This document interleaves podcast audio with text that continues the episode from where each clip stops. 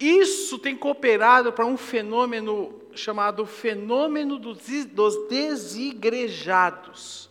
E o que são os desigrejados? Os desigrejados são pessoas que se dizem cristãs, mas não querem mais participar da igreja.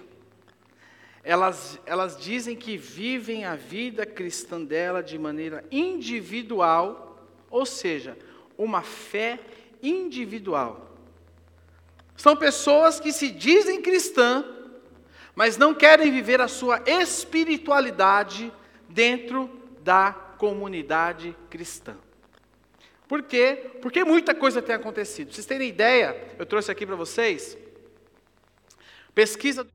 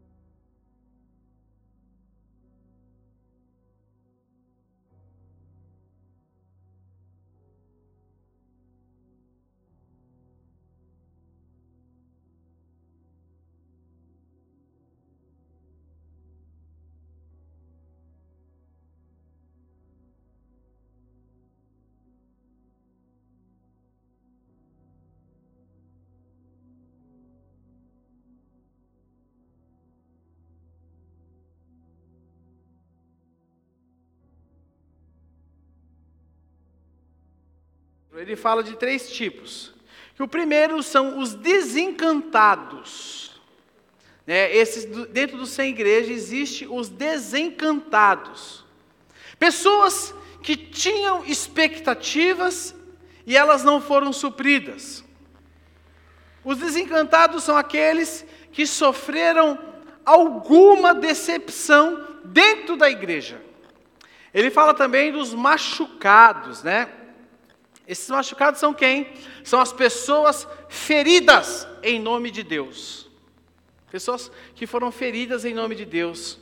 Pessoas que foram, em algum aspecto na sua vida, elas foram abusadas, seja moralmente, seja fisicamente, eu não sei te dizer como, mas pessoas que foram abusadas. E o terceiro é os consumistas, que resolveram, isso aconteceu muito pós-pandemia.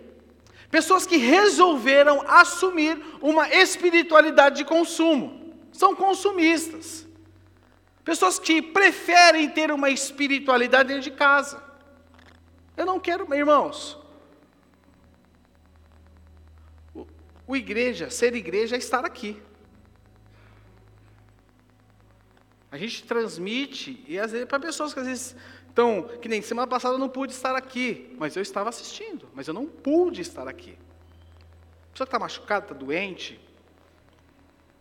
Mas eu deixar de participar do corpo, para ter uma espiritualidade de consumo dentro de casa, e existe esse público hoje. Vai na igreja quando dá na telha. Sabe a praça de alimentação do shopping? Você chega hoje na praça de alimentação do shopping e você tem lá muitas opções, né? Então você olha ali o lanche, você olha ali o lanche 2, eu não vou fazer merchan aqui, né, irmãos? Olha ali o lanche 3, olha ali o frango tal, olha ali a carne tal, olha ali a cozinha tal, olha ali. E você fica naquela coisa, aonde eu vou comer hoje? Então é assim, eu abro o YouTube, o que, que eu vou ouvir hoje? Não tem identidade não tem o DNA de uma igreja local. Igreja self-service. Eu como o que me der na telha, eu como o que me der vontade. São pessoas que não têm um vínculo com uma comunidade local.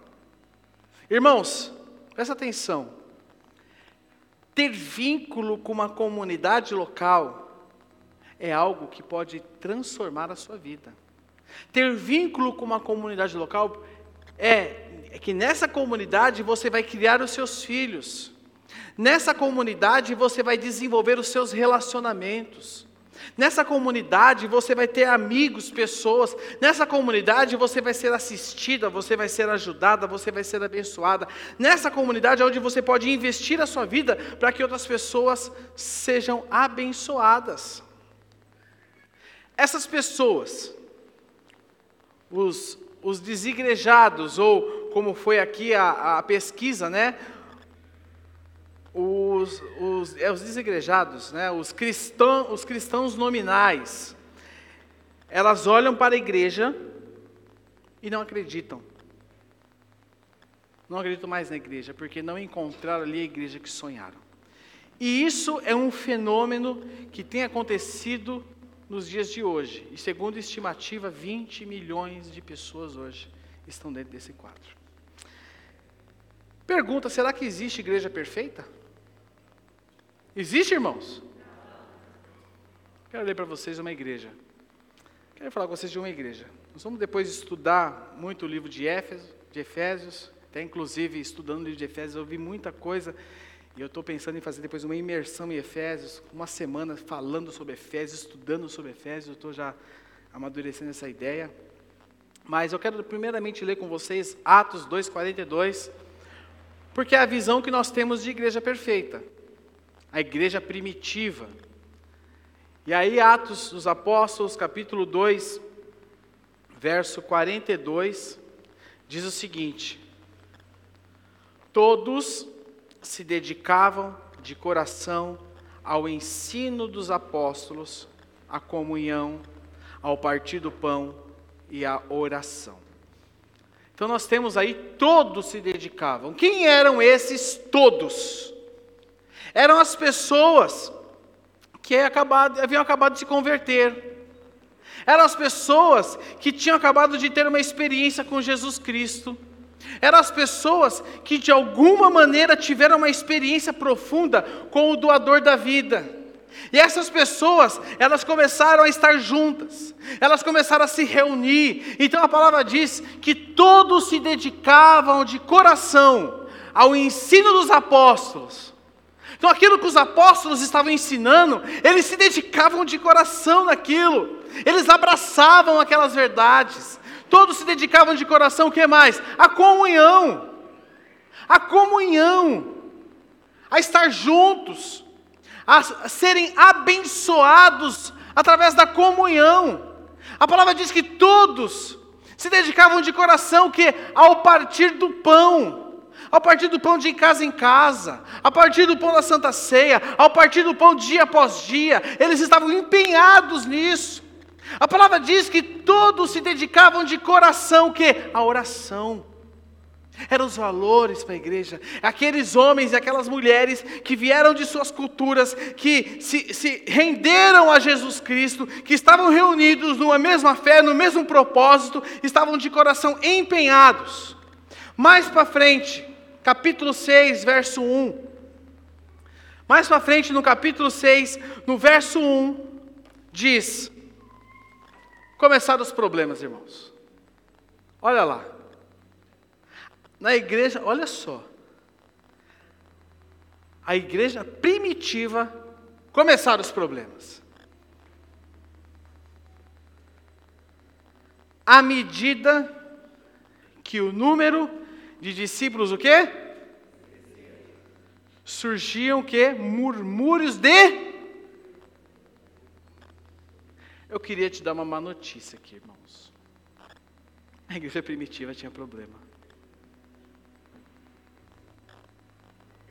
A igreja que nós sonhamos tinha problema. Bastou, presta atenção, irmãos. Bastou a igreja crescer Bastou a igreja florescer e começaram a aparecer o quê? Os problemas.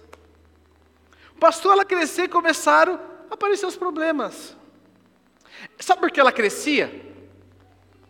A igreja é um organismo vivo. E tudo que é vivo cresce.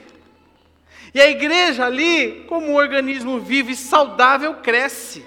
Ela crescia. Ela crescia, mas no meio, na maneira que ela crescia, o que acontecia com ela? Haviam pessoas que estavam descontentes. E aí você liu aí que surgiram que? Murmúrios de descontamento. Eu queria te dizer algo. A maior parte dos descontentamentos, ela não tem a ver com a igreja. Ela não tem a ver com a igreja mas sim com os nossos corações. E sim com as nossas expectativas erradas. E sim com a nossa visão acerca da igreja. Tem a ver com isso. Então a igreja crescia, elas, as pessoas elas tinham o quê? Elas tinham expectativas. E diz aqui em Atos 6, capítulo, é, capítulo 6, verso 1, parte A, que surgiam murmúrios de descontentamento. A parte B de Atos 6. Os judeus. Opa, pulei um. Os judeus de fala grega se queixavam. Olha só. Reclamação. Dos de fala hebraica dizendo que suas viúvas estavam sendo o quê? Negligenciadas na distribuição diária de alimento. Eu lendo essa, esse texto aqui, me veio algo ao meu coração, que se ao invés, que se ao invés dos judeus de fala grega se queixar daqueles que eram de fala hebraica, mas houvesse o quê? Cooperação esse quadro seria outro. Não é verdade ou não é? Se houvesse cooperação, ao invés de eu reclamar, mas eu vou ajudar. Eu vou pensar numa solução que eu posso apresentar para ajudar. Eu quero somar. Não, as nossas viúvas não estão sendo bem servidas. Não, não vou reclamar, eu vou ajudar. Pedrão, pastor Pedro, o que, que eu posso fazer? Sabe, irmãos, ao invés de reclamar, eu investir a minha vida em ajudar. Se eles tivessem feito isso, o quadro seria outro. Mas, meus queridos irmãos, sabe uma coisa que falta? Jesus já falou. Evangelho de Marcos, capítulo 9, verso 37. E o verso 38, o Senhor nos diz que a colheita é grande, mas os trabalhadores são a colheita é grande e os trabalhadores são poucos. Ele fala: peça, orem ao Senhor da colheita e peça para que Ele envie trabalhadores para os seus campos. Sabe o que falta muitas vezes? Gente comprometida. Gente comprometida. Então, a partir deste episódio aqui em Atos dos Apóstolos, problemas começando, a igreja crescendo, era, de, era né, reclamação, descontentamento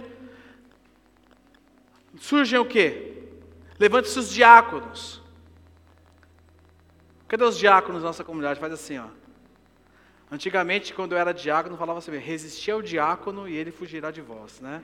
Mas eu queria falar que vocês são uma bênção, viu? Vamos aplaudir os nossos diáconos, irmãos. Todos os domingos estão aqui servindo a gente com amor, né, com carinho. E aqui levante-se os diáconos para que eles auxiliassem os apóstolos e ali naquele contexto da igreja começasse a, a suprir as necessidades. As necessidades. Mas, falando de igreja, igreja é um lugar onde se manifestam problemas. Sabia disso? Na igreja se manifestam problemas. Sabe por quê? Sabe por quê? Porque igreja é lugar de gente complicada. Eu sou complicado, sabia? Não sou, Fabiana? Olha lá, ela concorda na primeira, irmãos. Igreja é lugar de gente complicada. Igreja é lugar de pecadores. Igreja é feita de pessoas imperfeitas que são chamadas para a reconstrução. Amém?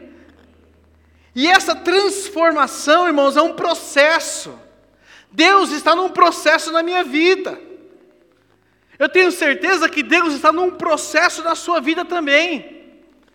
Por isso, aquilo que vocês falaram no começo, não existe igreja.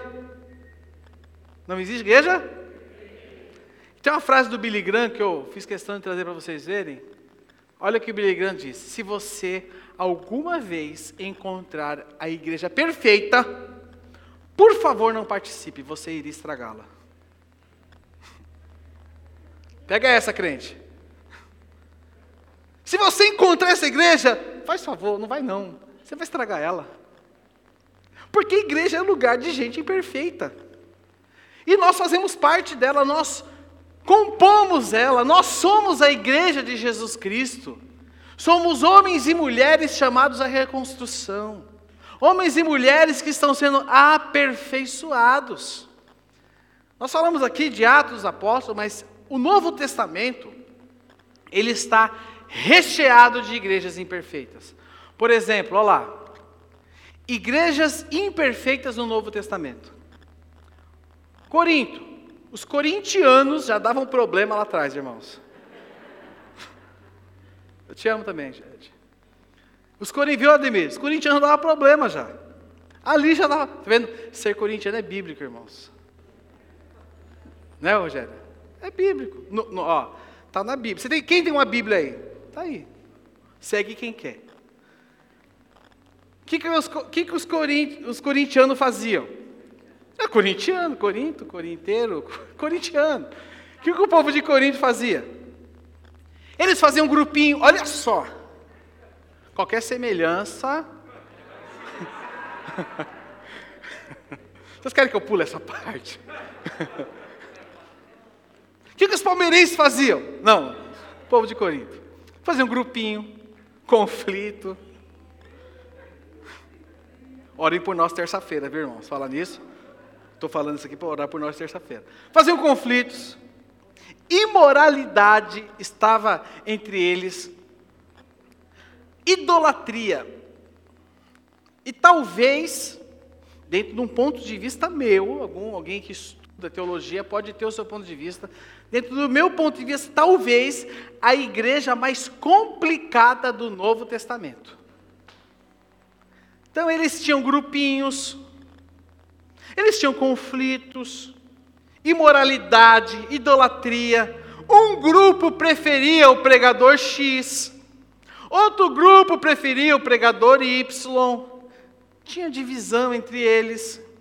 Pra você ter ideia, em 1 Coríntios, capítulo 3, verso 1, olha o que o apóstolo Paulo fala para eles: Irmãos, não pude falar a vocês como a espirituais, mas como a carnais como crianças em Cristo. Olha só a dureza que Paulo fala com eles. Então, entre eles manifestava isso. Aí nós temos a Galácia. Né? Os irmãos da igreja da Galácia, da Galácia, eles eram religiosos. Sabe aquele povo religioso, chato? Sabe quem conhece um crente chato aqui? Levanta a mão. Chato. Religioso eles eram legalistas. Eles estavam, eles aderiram ao judaísmo. Sabe aquele. Ah, não vou falar isso não, né, irmãos? Toma cuidado, né? Fica quieto. Sabe?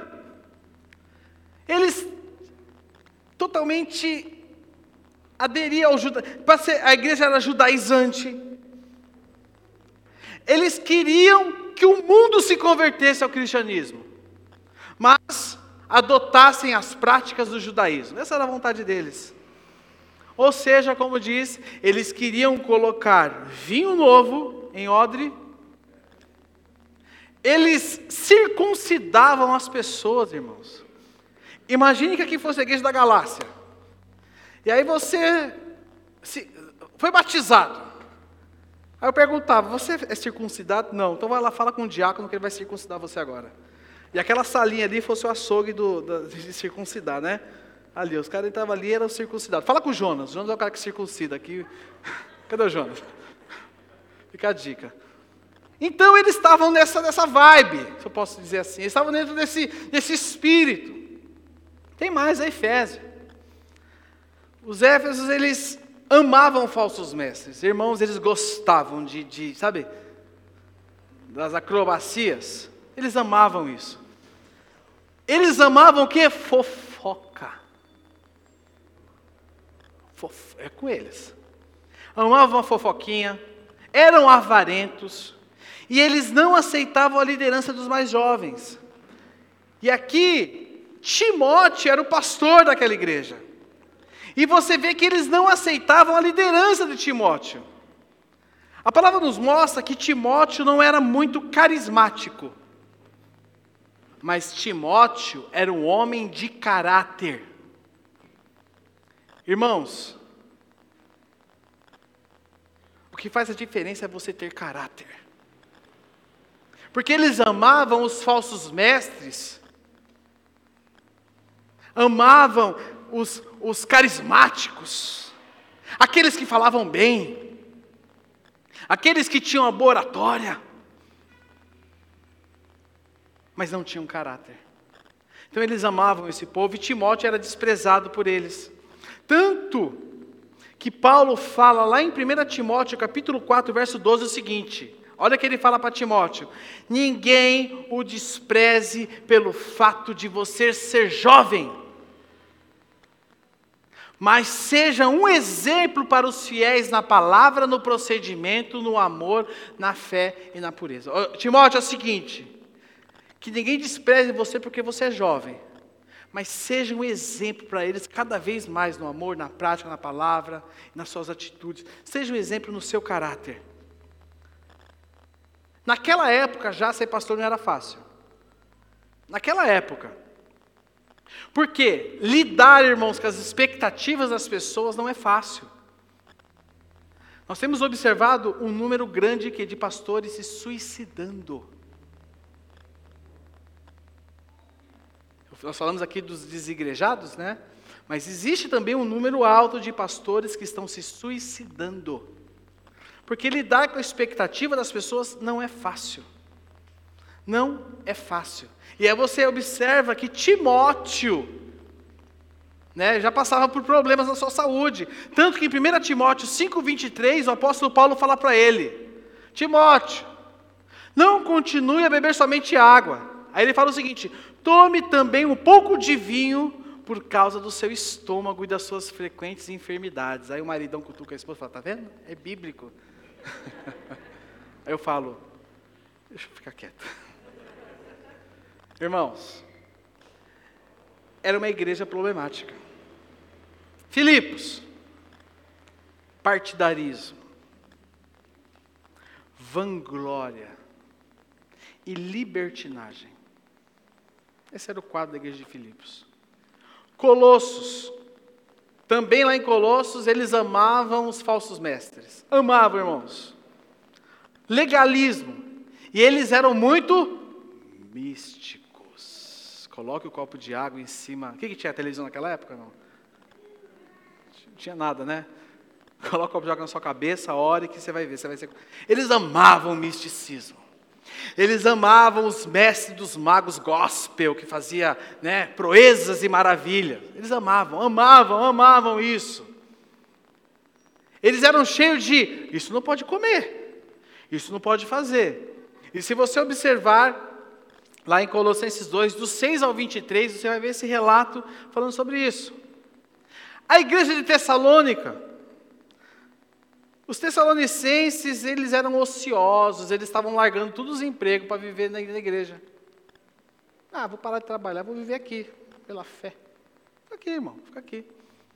Eles se intrometiam um nas vidas dos outros, porque eles eram ociosos. Eles não tinham o que fazer. Então o que, que eles iam fazer? Eu vou me intrometer na vida do Ed, do Popó, eu vou me intrometer na vida dos outros. Então eles eram intrometidos. Eles eram insubmissos. Eles não queriam trabalhar, se intrometiam na vida dos outros e eram insubmissos. Igrejas imperfeitas no Novo Testamento. E detalhe, fui muito superficial, tá, irmãos? Detalhe, eu não vou nem acabar a pregação hoje, tá? Eu vou ter que parar no meio dela, porque não vai dar, é muita coisa. Tem, eu estou na introdução ainda aqui para vocês. Então eram igrejas imperfeitas. Aí tem uma frase de um autor desconhecido, diz o seguinte: O fato é que nunca houve época de ouro da igreja. A igreja do Novo Testamento era tão confusa como é a igreja no século 21. Amém? A única igreja que será perfeita, a única, irmãos, é aquela do dia em que o Senhor Jesus voltar. Porque lá no céu, nós seremos a igreja gloriosa. Seremos a igreja gloriosa. E nós estamos nos preparando para isso. Para que juntos, juntos, sejamos a noiva perfeita do Cordeiro em que ele é apresentado ao noivo, em que o noivo volta para buscar ela. Amém, irmãos? Ricardo Agreste, no livro Igreja Tô Fora, ele escreveu o seguinte, um trechinho do livro que eu peguei para vocês, diz o seguinte: A cada dia que se passa, mais me convenço de quão bíblica é a minha comunidade local. Observando as pessoas que se reúnem domingo após domingo e conhecendo suas histórias de segunda a sábado, identifico inúmeros pontos em comum com as igrejas descritas no Novo Testamento. Amém, irmãos? A igreja é um ambiente formado de pessoas. A igreja é um ambiente formado de pessoas que estão sendo transformadas. Aqui a igreja, estarmos juntos, é o ambiente aonde você pode ser transformado. E aí você me dizer, eu não vou à igreja porque lá tem muita gente problemática. É a mesma coisa, é a mesma coisa de você dizer, eu não vou para a academia porque lá tem gente fora de forma. É verdade ou não é? Porque você vai para a academia para quê? Para ficar em forma. E você vem para a igreja para ser transformado. Porque aqui na diversidade, é que o Senhor transforma as nossas vidas. Irmãos, não existe comunidade, não existe igreja perfeita. Dietrich Bonhoeffer diz no seu livro Vida em Comunhão: a desilusão com a igreja local é algo bom. É algo bom, porque destrói nossas falsas expectativas de perfeição quanto mais cedo desistirmos da ilusão de que a igreja deve ser perfeita, para que amemos, mais cedo deixaremos de fingir e admitir que somos todos imperfeitos e precisamos da graça divina. Esse é o início da verdadeira comunidade. Amém, irmãos? Amém. O início da verdadeira comunidade é quando nós tiramos as máscaras, mandamos a real e somos sinceros e transparentes e nos decidimos. Esse é o início. Esse é o início. Philip Yancey, no seu livro Igreja, por que me importar? Ele diz o seguinte: o processo me ensinou que o segredo para encontrar a igreja certa está onde? Dentro de mim. Tem a ver com o meu modo de olhar para a igreja. Amém. Irmãos, se ao invés de reclamarmos, nós nos doarmos, se ao invés de questionarmos, nós nos unirmos, se ao invés de cobrar mais do outro, eu cobrar de mim mesmo, se eu enxergar que na fragilidade e na fraqueza do meu irmão eu posso ajudar ele, se nós nos suportarmos uns aos outros, amarmos uns aos outros, encorajarmos uns aos outros, temos o livro do nosso pastor Carlos Alberto, Os Mandamentos Recíprocos. Se nós praticarmos aquilo que o Senhor nos tem ensinado dia após dia, irmãos, nós estamos caminhando na direção certa. estamos caminhando na direção certa. Nós podemos não ter os melhores pregadores do Brasil, mas nós temos homens que sobem aqui em cima que têm caráter. Nós podemos ter, não, os, não, temos os melhores líderes de célula do Brasil, mas nós temos homens e mulheres que têm caráter e que dão suas vidas em prol do reino e das pessoas que lhes foram confiadas. Nós podemos não ser uma igreja perfeita, não é a igreja do seu sonho, mas nós somos uma igreja que ama o seu Senhor, que ama o sacrifício de Cristo na cruz, entendemos o nosso lugar, Senhor, eu te amo. Nós não somos uma comunidade rica, mas tudo que entra aqui, nós saudamos as nossas dívidas, as nossas, perdão, as nossas despesas e não devemos nada para ninguém, porque nós não queremos escandalizar ninguém. Cada pessoa que trabalha nessa comunidade, pode, irmãos, pode não ter dinheiro. Se precisar, eu dou do meu bolso, mas o salário delas são pago em dia. Por quê? Porque são vidas. Irmãos, não existe igreja perfeita, mas existe a igreja de Jesus Cristo. E é nessa igreja que eu acredito. E é nessa igreja que eu quero andar de mãos dadas com você. É nessa igreja que eu quero caminhar, meu irmão, caminhar. Eu quero te amar, eu quero te servir, eu quero lavar os seus pés, eu quero, eu quero me tirar, né, e passar óleo nas suas feridas. Eu quero resgatar os perdidos. Eu quero que você, que faz tempo que não vem aqui, esteja aqui, porque nós queremos te abraçar, te amar e te servir. Irmãos, ser igreja é isso. Igreja não é uma casa de espetáculos. Igreja não é um, um, um sei lá, irmãos.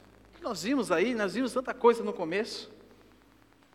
Mas igreja é lugar de pessoas imperfeitas que estão em processo de transformação, aonde uns aos outros servem, uns aos outros ali servindo, abençoando, lavando os pés, e assim nós somos o corpo de Cristo nessa terra, e por onde quer que nós passemos, as pessoas são transformadas, abençoadas, restauradas, famílias são tra tratadas, casamentos são restaurados, pessoas saem das drogas, largam seus vícios, suas paixões e começam a adorar o doador da vida.